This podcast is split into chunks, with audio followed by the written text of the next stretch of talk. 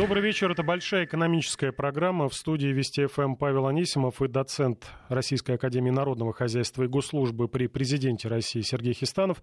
Сергей Александрович, добрый вечер. Здравствуйте. Обсуждаем главные темы экономические, околоэкономические, которые так или иначе касаются всех нас.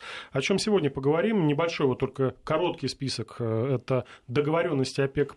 Почему, несмотря на продление сделки, нефть дешевеет, а рубль не укрепляется? Ну и спросим Сергея Александровича, а что будет с российской валютой к Новому году. Э, также напомним всем, кто собирается на новогодние каникулы за рубеж, что надо проверить, нет ли у них долгов. Оплатить задолженность лучше за три недели до поездки, так что времени на разбирательство всего ничего. Расскажем, где можно узнать о долгах, о всех долгах. И э, разберемся, э, социальные льготы хотят записать на чип, зачем это нужно, что это дает. И в скором времени могут появиться у нас еще две криптовалюты валюты. В Венесуэле нефтяная, а в Великом Устюге крип криптодедульки. Вот такие две валюты, я думаю, будут, э, возможно, пользоваться спросом. Э, итак, начнем, наверное, с важнейшего события последних дней для российской экономики. Это решение крупнейших нефтедобывающих стран продлить соглашение о сокращении добычи на весь следующий год. А, при этом эксперты прогнозировали мощный рост э, нефтяных котировок по итогам сделки чуть ли не до 70 долларов за бочку бренд. Но, судя по э, текущей ситуации, э, что-то пошло не так. Соглашение подписано, а нефть дешевеет. Сейчас полтора процента потери по бренду. Сергей Александрович, почему? Дело в том, что э, когда какое-то событие с высокой достоверностью ожидается рынком, рынок, как правило, заранее закладывается в его влияние. Вот если посмотреть на то, как вела себя нефть предыдущие месяцы, то она заметно дорожала. И вот это вот подорожание и отражало то, что участники рынка заранее то есть соглашение еще не было заключено, но была высокая степень уверенности, что это случится. И в результате э, в цену нефти это соглашение было заложено заранее. А, соответственно, сейчас, когда уже соглашение официально объявлено, ясны все цифры, ну, идет какое-то небольшое, кстати, достаточно коррекционное движение. Это тоже такой довольно распространенный сценарий. Э, кроме того, не стоит забывать, что вот цена на нефть растет в результате соглашения. Это, конечно, хорошо, хорошо, но ничто не бывает просто так. Э, Растет, хотя и не очень высоким темпом, и нефтедобыча в такой достаточно крупной стране, которая, естественно, не является членом ОПЕК, как США. Да.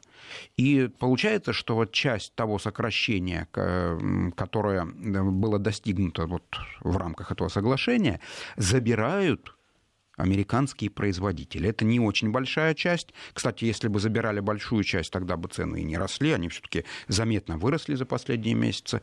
Вот. Ну, какую-то часть вот они забирают себе, и это тоже сдерживает рост цен на нефть. Э, к счастью, себестоимость добычи так называемой сланцевой нефти заметно выше, чем у обычной. Поэтому вот при достижении какой-то цены дальнейшее наращивание объемов со стороны производителей сланцевой нефти снижается, и рынок входит в то или иное равновесие. Но пока можно констатировать, что повышение цены на нефть произошло заметно большее, чем э, подъем добычи сланцевыми производителями. Поэтому сделка, в принципе, является успешной. Хотя, конечно, нет предела совершенству а предел совершенства по вашим меркам, если все будет и дальше? Потому что говорили о том, в ходе переговоров был некий спор между Россией странами ОПЕК, крупнейшими, в частности, э, мы предлагали, как говорят да, некоторые информагентства, э, предлагали все-таки уже проработать механизм выхода из этого соглашения, потому что ничто не вечно, и рано или поздно нужно будет решать, а что будет дальше. Дальше, когда соглашение будет аннулировано, когда, ну, наверное, поймут его участники, что цель достигнута, рынок стабилизирован. И тут же эксперты говорят, что как только будет принято решение о прекращении сделки, то сразу будет резкое падение цен на нефть, возможно, спекулятивное, возможно, и нет. А дело в том, что однозначно сказать невозможно. Вот если обратиться к истории, а мы видели очень похожую историю в начале 80-х годов, вот, э, тогда соглашения тоже неоднократно заключались, но тогда они плохо соблюдались. То есть вот прям журналисты даже шутили, что страны-члены ОПЕК развивают честность 60%. Там обещали на миллион баррелей в сутки сократить, а реальное сокращение составило 600 тысяч, то есть ну, ровно 60%. Сейчас, в отличие от тех времен, соглашение выполнялось там на 93%, что с учетом даже технических погрешностей, это практически идеально. Вот, поэтому сейчас ситуация радикально отличается. Э, и тогда э, э, Саудовская Аравия, как крупнейший производитель, вышла из соглашения как раз из-за того, что они отчаялись добиться его соблюдения. Сейчас ситуация в корне другая. Соглашение выполняется с высокой точностью. И, в принципе, вот если сравнить, ну, какой долей добычи пришлось пожертвовать, насколько сократиться пришлось, да, э, насколько поднялась цена на нефть, то, в общем-то, размен достаточно выгодный, причем выгодный всем участникам рынка. Вот. Э, Все-таки нужно отметить, что степень зависимости бюджетов в Саудовской Аравии, в других странах-членах ОПЕК заметно выше, чем у России, поэтому можно предположить, что вот наши партнеры по соглашению, что они постараются его соблюдать хорошо. Срок, на который соглашение заключено, ну, соответственно, До конца весь да, года. следующий год, да, это, вообще говоря, разумный срок. То есть, с одной стороны, сейчас в нынешнее время тяжело прогнозировать, что будет там в 2019 году, да, много воды утечет до того времени. С другой стороны, срок не должен быть слишком короткий, э, поскольку все участники рынка должны к вот этому соглашению привыкнуть, технически его выполнить и так далее. Поэтому мне кажется, что где-нибудь во второй половине следующего года будут обсуждаться условия дальнейшего продления. Ну, посмотрим, да, все будет зависеть от нескольких факторов. Это рост мировой экономики, соответственно, спрос на энергоносители, ну и, опять же, пресловутая сланцевая нефть в США.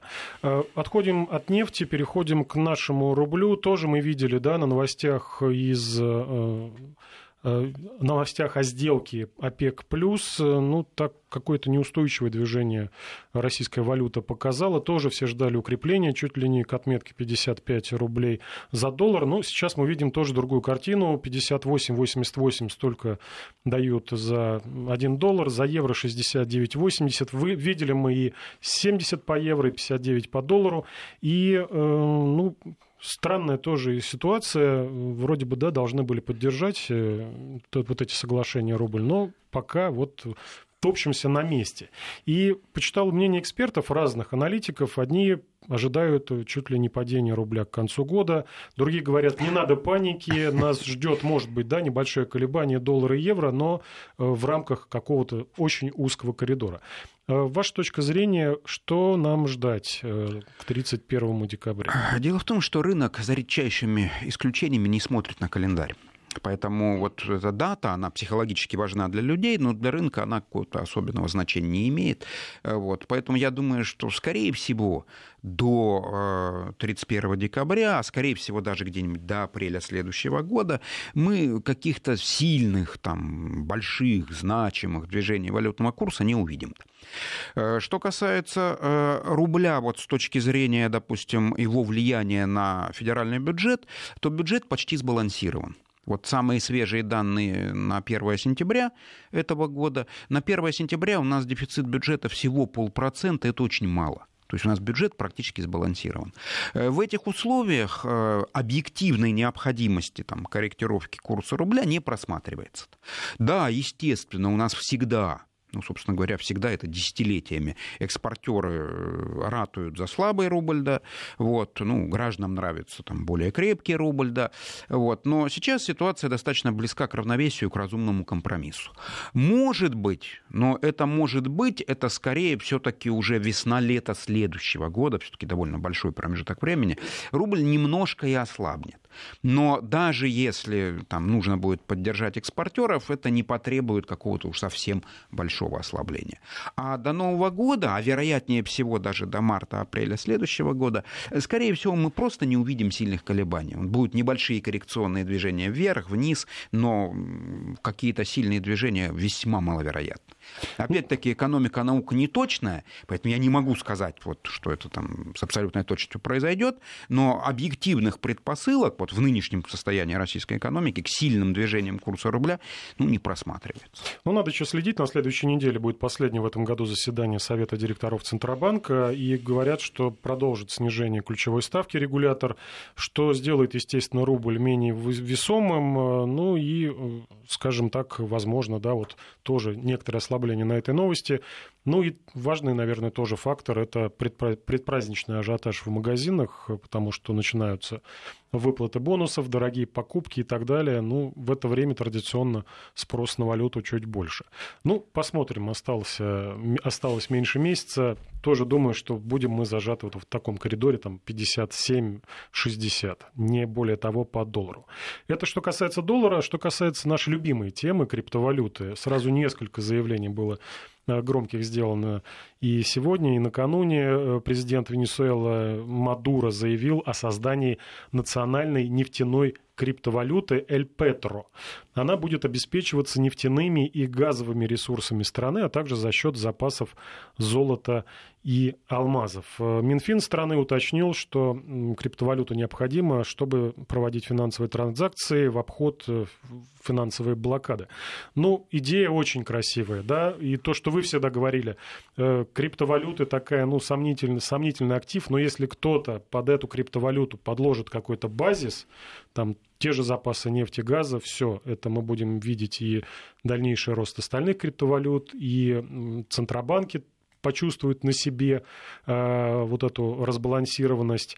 Ну и, в принципе, вспомним да, опыт наш денежной реформы э, Советской России э, как вариант да, под прикрытием криптовалют. 24 год, когда у нас ввели золотой червонец, то есть, грубо говоря, был обеспеченный золотой рубль и другие рубли. Это если сравнивать нефтяной э, крипто, нефтяную криптовалюту Венесуэлы и все остальные. Вот такая валюта крипто, цифровая, электронная, с обеспечением, Подойдет ли опыт э, другим странам в кризис и вообще будет ли удачным опыт? Ну, тут надо четко различать э, конкретную криптовалюту конкретной страны, причем потому что экономическое положение Венесуэлы, мягко говоря, достаточно сложное. И саму идею. Вот сама идея очень красивая. Но, как говорится, дьявол всегда в деталях. Да. И э, самым главным дьяволом, от которого будет зависеть, взлетит или не взлетит э, вот эта вот венесуэльская идея, э, заключается в том, а как, насколько стабилен будет курс этой вот новоявленной э, криптовалюты венесуэльской к тому объем, э, базису активов, которые они объявляют. Ну, допустим, вот та же самая нефть. Вот если стоимость этой э, венесуэльской, венесуэльской криптовалюты в единицах нефти будет стабильной, если будет возможность взять, допустим, и э, венесуэльской криптовалютой оплатить там какое-то количество нефти и получить ее где-то, то вот это вот действительно может претендовать, ну, без малого на определенную революцию. Но э, с учетом того, какова была предыдущая экономическая политика руководства Венесуэлы, конечно, сомнений очень много. Ну, еще что... сомнение то, что сама идея да, криптовалют это отрыв от центробанков, децентрализация, независимость от правительств стран, и тут э, некое правительство ну, предлагает, ну давайте... Э, если обратиться к истории, вот вы вспомнили золотой червонец СССР, еще раньше можно вспомнить э, золотая валюта в эпохе реформы Витте, вот. Как только появилась возможность обменивать Э, по фиксированному курсу на то же самое золото, да, сразу же э, курс стабилизировался. Да курс стабилизировался, а инфляция сильно упала. И поэтому, ну, абстрактно, абстрактно можно предположить, что венесуэлцы, может быть, вот этот эксперимент реализуют так, как надо. Но до сих пор, к сожалению, не отличалось руководство Венесуэлы продуманной экономической политикой, поэтому дай бог им удачи, но сомнения, мягко говоря, очень большие. Но гораздо интереснее другое. Гораздо интереснее то, что это создает определенный прецедент. Вот так уж устроена жизнь, что многое зависит от прецедентов. Я еще раз напомню про самолет братьев Райт. Это был огромный прорыв, хотя сам этот самолет для практических полетов был, в общем-то, не особенно и пригодный. И самое интересное, что фирма, в общем-то, не дожила до нынешних дней, обанкротилась. Но самолет показал принцип, глядя на который очень быстро авиация превратилась в серьезную индустрию. Да. Поэтому посмотрим, и дай бог, чтобы это вот смелый венесуэльский эксперимент подтолкнул мир криптовалют к новому витку росту. развития. Ну и, наверное, еще один фактор тоже э, революционный, то, что э, Чикагская биржа 18 э, декабря начнет торговать фьючерсами на биткоины, самую известную криптовалюту, тоже поддерживает ее рост. Биткоин стал шестой валютой в мире по обороту, он обогнал такие известные валюты, как британский фунт, российский рубль и корейскую вону.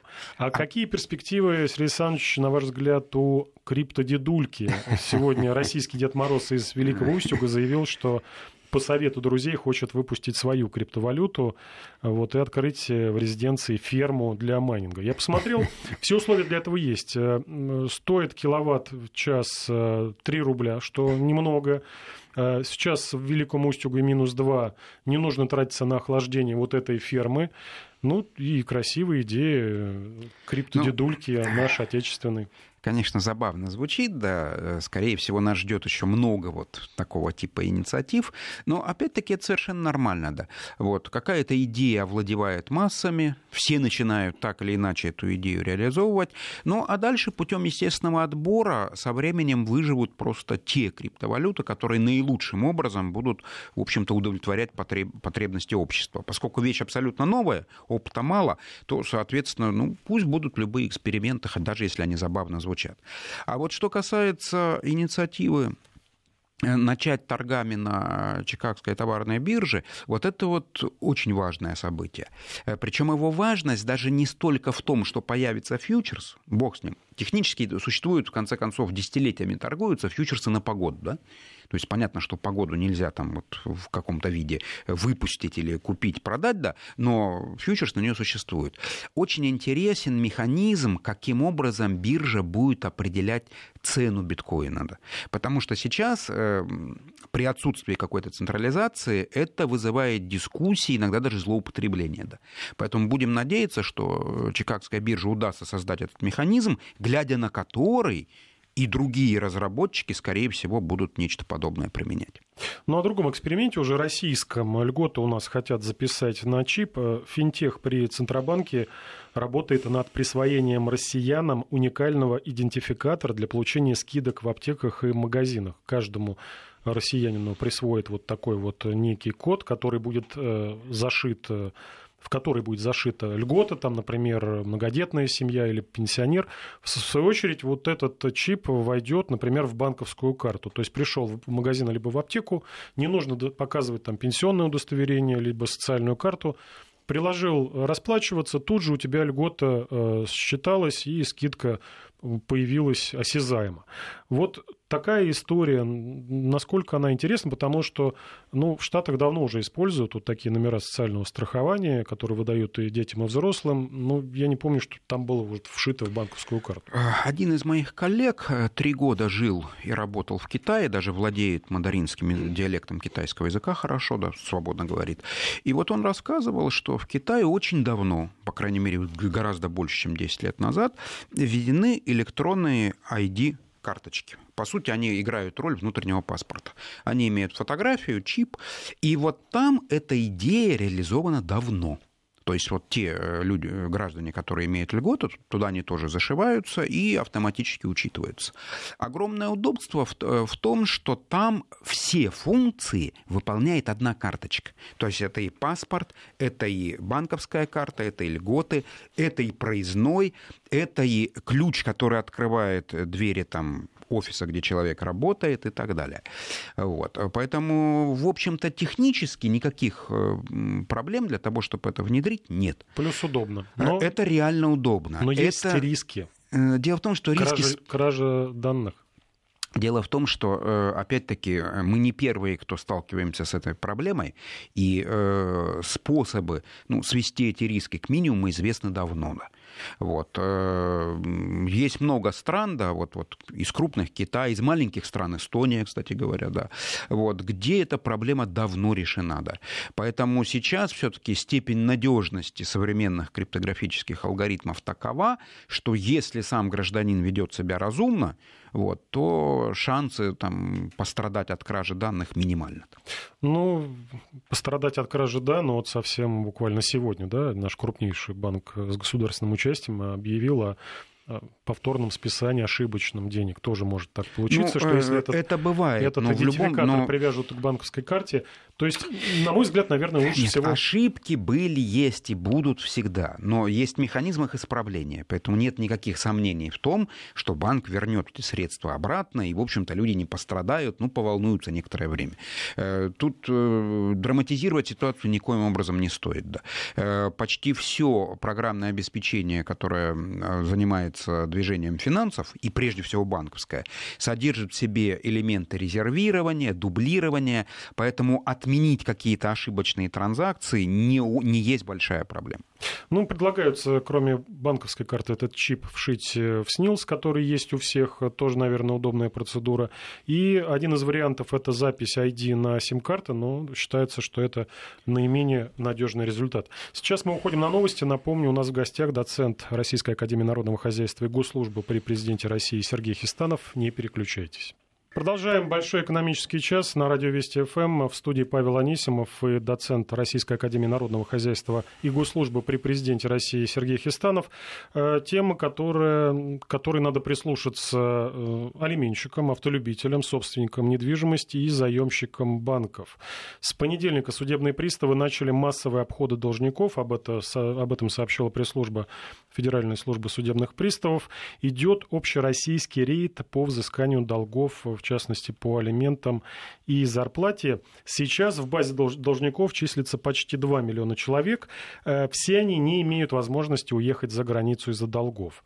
Э, напомню, в октябре размер долга, который не позволяет гражданам страны покидать ее пределы, был увеличен с 10 до 30 тысяч рублей, но все равно очень много людей, которые уже в базе, но еще больше людей, которые могут попасть э, в эту базу. По экспертным оценкам число невыездных должников составляет около 7 миллионов человек. Это почти 10% э, трудоспособного населения. Первый вопрос. Э, не опасна ли для экономики такая цифра столько должников? Ну, естественно, ничего хорошего в этом нет, но, с другой стороны, драматизировать ситуацию тоже не стоит. Вот. У многих людей величина этого долга не слишком большая, многие просто не знают даже иногда об этом, да, у нас, к сожалению, такое бывает.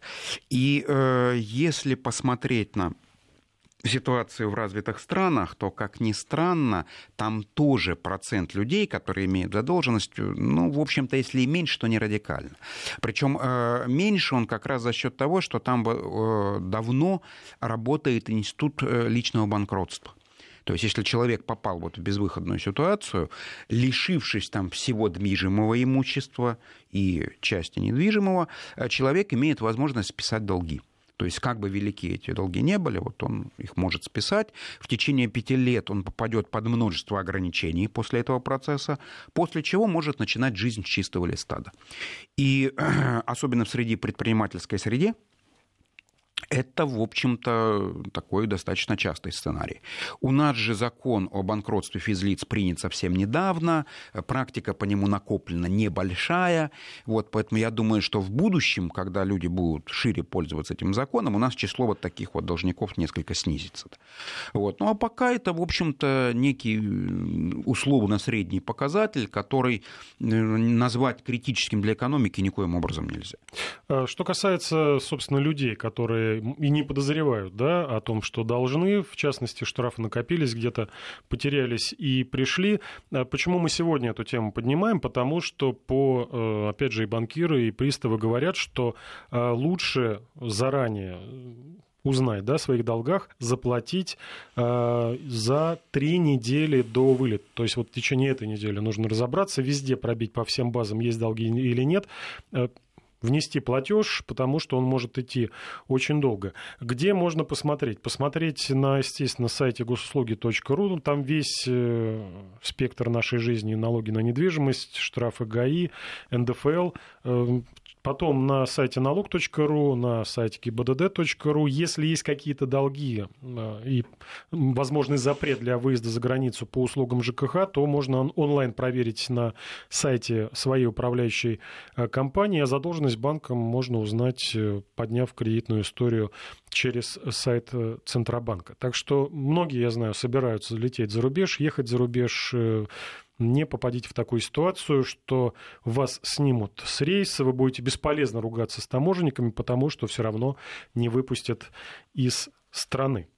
Вот э, так, такое предупреждение достаточно важное. И переходим мы к следующей теме. Тоже предупреждают, но уже о другом. Э, предупреждает российский fashion-рынок. Это наш российский модный рынок. Он предрекает сам себе катастрофу Э, может потерять свыше 800 миллиардов рублей, э, сообщили представители э, Союза русских байеров. А все из-за чего? Потому что падает оборот в сегменте дорогой одежды, аксессуаров и обуви в России из-за того, что, по мнению Союза вот этого байеров, из-за того, что в нашей стране очень высокий лимит на беспошлиные покупки в зарубежных онлайн-магазинах. Напомню, у нас 1000 евро на человека в месяц. Для сравнения, в Европе 22 евро скоро вообще будет без пошлин. Ничего нельзя будет купить в онлайн-магазине. В Китае сейчас 7 евро. Вот в очередной раз да, подталкивать законодателей, чтобы все-таки э, вот этот лимит беспошлиной э, беспошлинных покупок за рубежом, э, он все-таки уменьшался и уменьшался. Но мне кажется, тут есть еще и другая история. История в том, что у нас в прошлом году и по другим показателям падал товарооборот, ну, не совсем благополучная была ситуация с доходами. Ну, действительно, люди, покупая э, какие-то дорогие, дорогую одежду или аксессуары, обычно не делают это на последние деньги. -то. То есть, э, если у человека снижается доход, либо если у человека снижаются какие-то уверенности в э, том, что вот у него даже нынешний уровень дохода там сохранится на длительном промежутке времени, люди начинают экономить. Это стандартная практика, вот хорошо изученная, кстати говоря, да. И в этих условиях, вот что не делай с этим лимитом беспошлиной торговли, больших подвижек не будет. Да. То есть люди просто э, там, не будут покупать и все. Да. Поэтому идея решить все проблемы за счет граждан, она, конечно, популярная, да, но я надеюсь, надеюсь все-таки, что эта инициатива поддержана не будет.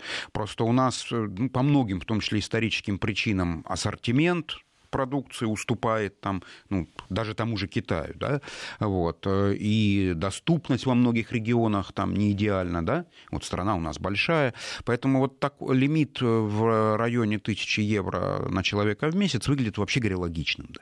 Вот, вряд ли можно назвать там уж совсем сильно жирующего человека, который там изредка там вот в пределах этого лимита что-то покупает. Да. Э, проблема для, наверное, 90% российских граждан не очень актуальная, да, и мне кажется, что это попытка просто там, улучшить свое положение за счет всех остальных. Да. Будем надеяться, что инициатива поддержана не будет. Вот. Э, кроме того, тоже интересное наблюдение, да, вот я не могу отнести себя к модникам, но замечал, да, э, что многие, ну, допустим, мужской костюм, да, в Европе вот та же фирма, тот же самый костюм может стоить заметно дешевле. То есть вот уровень цен в московских магазинах, вот мне трудно судить там о других регионах, ну, московских, да, замет, причем заметно это в полтора, иногда даже, ну, правда, редко, но бывает и в два раза больше. Поэтому здесь речь идет, если уж называть вещи своими именами, об аппетитах участников российского рынка соответствующих товаров. Да. Вот. Э, поэтому и даже в чем-то даже и хорошо, что вот такой размер лимита позволяет их там удерживать в каких-то разумных пределах. Потому что эта разница в цене, вот опять-таки я сравниваю с достаточно недешевой страной, с Германией, да, очень ощутимо. Да очень ощутимо. Да. Вот, так что пускай у россиян останется возможность выбора. Да, вот. да придет, как, пройдет какое-то время, там, сколько-то десятилетий, скорее всего, мы придем к такому же тренду, куда и весь мир идет. То есть этот, этот лимит у нас тоже будет маленьким. Да. Но для этого нужно пройти большой путь, и самое главное, нужно пройти путь, при котором цены в Москве, допустим, во Франкфурте и Париже не будут сильно отличаться. Ну и в конце о самом настоящем хайпе, э, если можно употреблять пока, да, это слово пока, но цензурно, это рубль с кодом 810. Вчера мне позвонил друг в панике, говорит, нас грабят. Вопрос по поводу использования кода 810 и 843 э, в счетах клиентов и платежных ведомостях. Э, с 1 января 2003 года прекратили в Банке России принимать денежные знаки старого образца, и в итоге денежную валюту под э, вот этим кодом, который нашла 810, отменили, но до сих пор она осталась в обращении. То есть в счетах указывается все тот же код 810, хотя он аннулирован. Спрашивают, чем это чревато, вообще действительно нас вот, э, грабят или нет. Что лишний, за... получается, три нуля, да, нам в платежках приписывают. Так заинтриговал вопрос, что я не поленился э, и физически поговорил, даже не по телефону, а лично с банкиром, да, чем очень развеселил его, кстати. Вот. Э, как оказалось, это... Вы не э, видели, как веселятся на форумах? Это просто люди на себе волосы рвут. Э, это вот если человеку нечем заняться, он придумывает себе проблемы. Да. Вот. Э, дело в том, что вот эта вот разница в кодах возникла из-за того, что внутри ведомства для разных целей опять-таки бюрократия, вот царство бюрократии, да, действуют разные инструкции. Поэтому одна и та же валюта, да, физически это одна и та же валюта, но для одних целей она идет под одним кодом, для других для, под другим. Это внутри бюрократическая проблема. Я, кстати, думаю, что она со временем будет решена, да. Вот, э, просто Центробанк, э, регулируя все, что связано с денежным обращением, медленно обновляет нормативную базу. И поэтому в одной инструкции осталось одно, и тот, кто делает операцию, в рамках вот того, что регулирует эта инструкция, делает одним образом и ставит один код, да, ну, соответственно, другой ставит другой. Это никак не влияет на экономическую содержимое вопроса. То, То есть больше ни больше, не ни меньше, три нуля не появятся, не исчезнут. Можно не переживать, да. Вот. Это, опять-таки, повторюсь, это чисто бюрократическое решение, связанное с тем, что вот действует инструкция, где написан один код, ее пока не отменили. Да. И действует, не успели отменить. Да, и действует инструкция более современная, где код другой. Да. Вот. А обычно, но ну, это не медленный процесс, там лет через пять ну, внутренний, внутренний документооборот будет изменен, и проблема исчезнет, и исчезнут страхи, которые с ней связаны. Э, мы прощаемся с Сергеем Хистановым, доцентом Российской Академии Народного Хозяйства и Госслужбы при Президенте России. Сейчас новости, и будет другой гость.